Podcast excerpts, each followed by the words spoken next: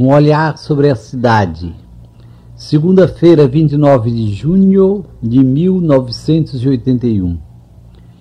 Meus queridos amigos, está previsto para hoje, aqui no Recife, a partir das oito e meia da manhã, o julgamento perante a Justiça Militar de um dos meus padres mais amados pela massa imensa de pobres de nossa arquidiocese.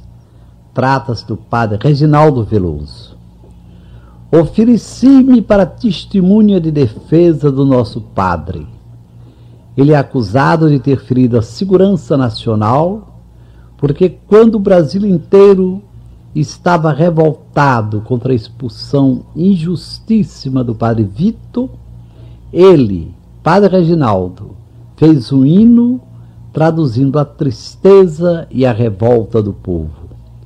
Acontece que neste hino há um verso considerado como ofensivo ao Supremo Tribunal. Perante os juízes militares estava eu, bispo da Santa Igreja.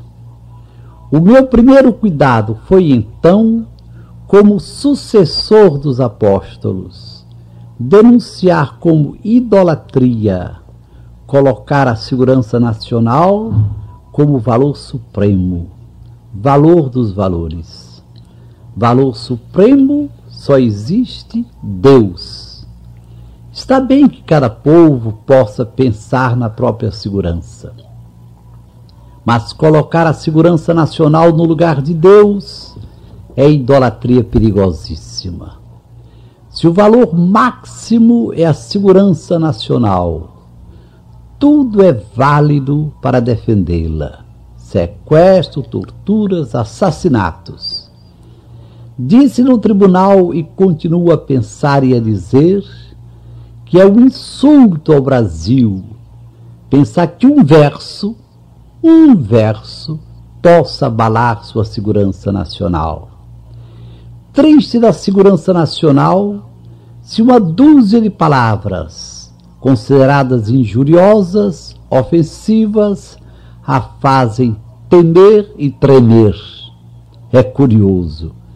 A impressão de quem não é especialista em segurança é de que os responsáveis pela nossa segurança se impressionam mais com um possível fragílimo delito de opinião do que com crimes concretos como as bombas do Rio Centro, que mataram e feriram, mataram um e feriram gravemente outro, e destinavam-se a criar pânico que matasse dezenas e ferisse milhares.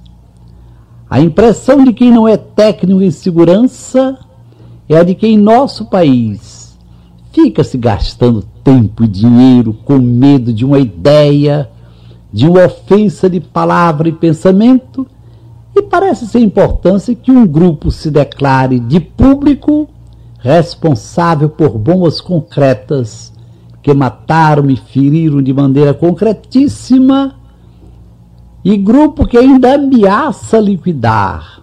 A corja comunista, tendo a audácia de afirmar que o comunismo está infiltrado na camarilha do Planalto e isto não é ofensa ao presidente da República. O que mais pasma é que não pareça inquietar a segurança nacional a desfaçatez com que o tal grupo afirmou aos jornais que os comunistas infiltrados no Planalto, isto é, no palácio do presidente João Figueiredo, é que são responsáveis pela inexequível abertura política. O presidente da República teve a seu lado maciçamente a opinião pública de todo o país, apoiando-o apoiando para que prossiga no esforço de abertura política. Ameaçar não só com palavras, mas já com a explosão das primeiras bombas assassinas, parece não ter importância. E haja tempo e haja dinheiro para julgar o coito venal. Isto é que ofender o judiciário, expondo-o ao ridículo. Até amanhã, às cinco para as sete, se Deus quiser.